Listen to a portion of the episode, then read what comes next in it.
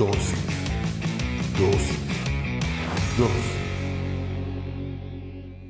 Bienvenidos seas una vez más a Dosis. Hoy hablaremos sobre planificación. Para eso vamos a leer Proverbios 19:21. Dice, la gente tiene muchas ideas, pero solo se hará realidad la decisión del Señor. Cierra tus ojos, vamos a empezar con una pequeña oración. Señor, te damos gracias por el privilegio que nos das de escuchar tu palabra y aprender de ella en pequeñas dosis. Te pedimos que hables a nuestra vida, a nuestra mente, que nos permitas poner en práctica lo que hoy aprendamos en esta dosis, Señor, para que podamos ser transformados por medio de tu palabra. En el nombre poderoso de Jesucristo. Amén y amén. Como te dije, hoy en dosis vamos a hablar sobre la planificación. Comenzamos el año hablando sobre pequeños pasos hacen grandes cambios. Y yo te decía que no se trataba solo de poner un propósito o poner varios propósitos, sino que qué pasos te van a llevar hacia esos propósitos o hacia esas metas que te trazaste este año. Por lo tanto, uno de esos pasos se llama planificación. Uno de los grandes problemas que tenemos las personas que emprendemos alguna meta o algún propósito es que no planificamos y debemos de ser honestos, no planificamos. Lo primero que hacemos es que decimos, a partir del próximo año yo empiezo la dieta y queremos empezar la dieta el primero de enero. Y el primero de enero vas donde tus papás, estás en tu casa, comes más, tomas gaseosa, te sirven ponche, te tomas un cafecito, comes tamal, etc. Entonces no puedes. Y peor ahora que esas épocas cayeron en fin de semana. Entonces dices, voy a comenzar el 2 y el 2 fue domingo. Entonces el domingo mandaste a pedir una pizza. Si te das cuenta, llegaste al lunes 3 y dijiste, bueno, ya dejé ir dos días y empiezas a decepcionarte. ¿Sabes por qué? Porque en tu vida hay una mala planificación. Tenemos muchas ideas, pero muy mal planeadas. Mira lo que dice la palabra de lo que leímos el día de hoy. La gente tiene muchas ideas, pero solo se hará realidad la decisión del Señor. Alguien algún día me dijo, pero si solo se hace realidad lo que Dios quiere, ¿para qué planifico? Y yo le comentaba, lo que dice la palabra es que se hace realidad lo que el Señor quiere, y por tanto debemos de ir a la palabra para aprender qué es lo que el Señor quiere. Mira lo que dice Lucas 14, 28 al 30. Cuando alguien va a construir una torre, se sienta primero a hacer un plan, ¿verdad? Tiene que ver si tiene el dinero para hacer el trabajo. Si no hace primero un plan, empezará a construir el edificio, pero no lo podrá terminar. Y todos se burlarán de él. Dirán, ese hombre empezó a construir el edificio, pero no fue capaz de terminarlo. Si te das cuenta, la palabra de Dios dice, es bueno hacer planes, pero debes de planificarlos. Debes de ver qué implica llevar a cabo un plan. Por ejemplo, si tú quieres leer más este año, lo primero que tienes que hacer es ordenar tu día y agarrar una hora en específico todos los días para leer, o sea, hacer cambios en tu horario. Por ejemplo, si tú lo que quieres es hacer más ejercicio, entonces lo que tú tienes que hacer es apartar un poquito más de tiempo todos los días para hacer ese ejercicio. Porque es muy fácil decir voy a hacer ejercicio, pero si sigues con la planificación del 2021, simplemente no te va a dar tiempo. Es muy fácil decir voy a leer tantos libros, pero si sigues con la misma planificación del 2021, no vas a lograrlo. Es como quien dice voy a ahorrar, pero no se pone una meta mensual o una meta diaria. Entonces cuando se acaba el año, se da cuenta que no ahorró. ¿Por qué? Porque no tenía una meta pequeña, un pequeño paso, como te decía en el podcast anterior o en la dosis anterior. ¿A qué me refiero con esto? Cuando tú planificas te das cuenta de los recursos que necesitas y el primer recurso que necesitas para lograr tus metas se llama tiempo. Ese es el primer recurso que tú necesitas. Si tu día está totalmente ocupado, no vas a lograr metas diferentes. ¿Por qué? Porque ya ocupaste el 100% de tu tiempo. Entonces, lo primero que tienes que hacer es desocupar tu agenda.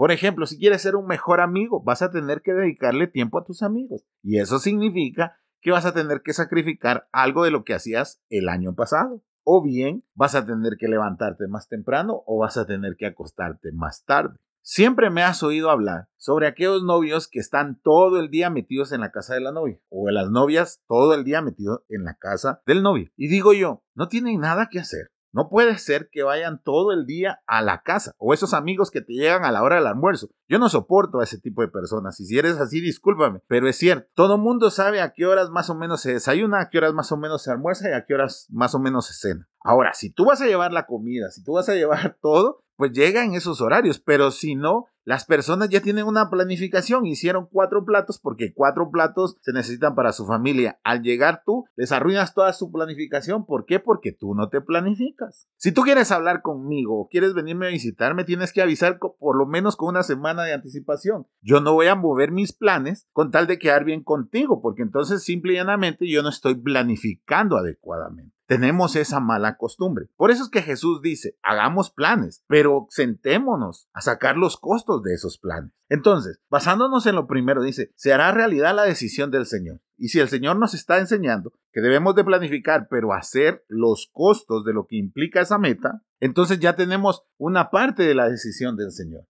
Lo siguiente y lo más importante está en Proverbios 16.3. Dice, pon en manos del Señor todo lo que haces para que tus planes se hagan realidad. Interesante, ¿verdad? Yo te decía, saca primero el tiempo. Ok, ya tienes el tiempo. Ahora pon esos planes delante de Dios. Consúltale a Dios. Nada te cuesta hacer una oración. Nada te cuesta platicar con el Señor y preguntarle, ¿será que puedo hacer esto este año? ¿Será que me vas a apoyar en esto, Señor? ¿Me vas a bendecir en esto?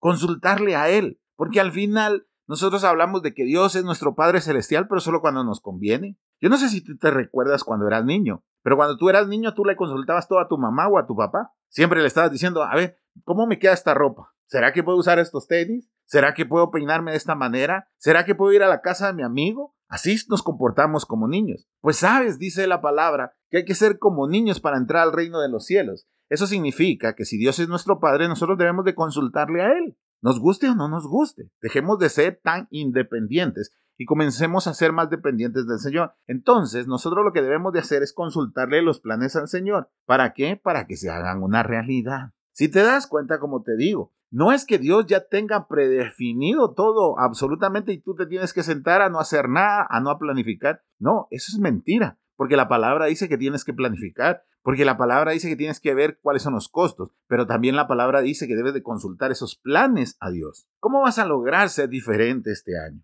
Simplemente consultándole a Dios y planificando adecuadamente, apartando cada uno de los recursos que necesitas para comenzar a lograr esos objetivos. ¿Por qué te hablo de esto? Porque como te decía al principio del podcast anterior o de la dosis anterior, Regularmente en esta época nos trazamos las metas de este año, del año que vamos a vivir, primeramente Dios. Y muchos decimos, vamos a poner un negocio, pero no nos ponemos a pensar si tenemos el tiempo, si tenemos la sabiduría, si nos hemos capacitado y si tenemos el dinero para hacerlo. Entonces, ¿qué es lo que hacemos? Encontramos 100 quetzales que nos sobraron, vamos a comprar un producto, lo vendemos y cuando lo terminamos de vender nos comemos la ganancia y ya no seguimos adelante. ¿Por qué? Porque no planificamos. Pero si tú apartas una cantidad de dinero si tú apartas un tiempo en las noches para capacitarte de cómo vender, de cómo publicar en las redes sociales, de cómo poner un nombre o un eslogan impactante, de cómo crear un buen eslogan, si te metes a una de esas páginas online donde tienes que pagar dos o tres dólares para que tengas un logo profesional y no un logo así todo chapucero,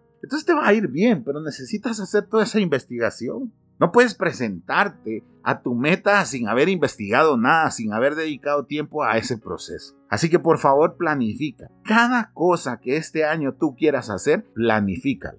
Si tú quieres leer la Biblia, mira, yo soy enemigo de los planes de lectura de la Biblia. ¿Sabes por qué? Porque esos planes los planificó alguien que no tiene tu tiempo, sino que lo planificó en base al tiempo de él. Entonces, cuando tú quieres hacer eso, te das cuenta que no te alcanza el tiempo para lograr ese plan. Por eso tú mismo haz tu plan. Entonces, para terminar esta dosis, por favor, planifica y planifica bien. Siéntate. No empieces ningún plan esta semana. Mira lo que te estoy diciendo. No lo empieces esta semana. Tómate esta semana siéntate, respira, agarra una hoja en blanco y pon los propósitos, las metas o como quieras ponerle de todo lo que vas a hacer este año. Otro día llega a leer esa hoja y comienza a buscar todos los recursos que vas a necesitar para eso. El siguiente día vienes y oras por eso que pusiste en esa hoja en papel y lo presentas delante de Dios. Y el último día, si quieres, lo que puedes hacer es poner a la par de cada una de esas metas cuánto tiempo diario le vas a dedicar. No al mes, no a la quincena, sino diario. A partir del próximo lunes comienza ese plan y te va a ir bien porque lo planificaste, porque lo presentaste delante de Dios. Y entonces ya no van a ser tus planes, sino que se volvieron los de Él, obedeciendo su palabra, calculando los costos y por supuesto diciéndole al Señor, aquí están mis planes, por favor bendíceme para realizarlos.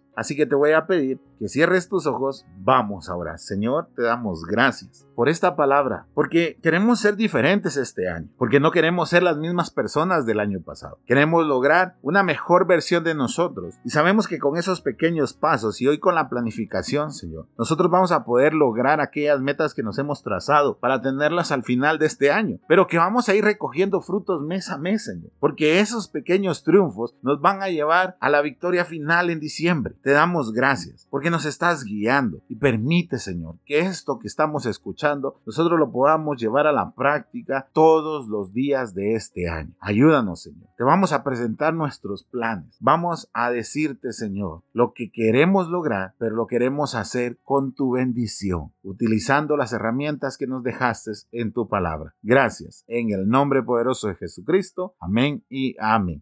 Espero que esta dosis haya sido bendición para tu vida. Si es así, compártela en tus redes sociales. Recuerda, a partir de este domingo 9, nos volvemos a reunir en la sala número 3 de los cines de Tical Futura a partir de las 2.30 pm. Será un placer recibirte con los brazos abiertos. Que Dios te bendiga.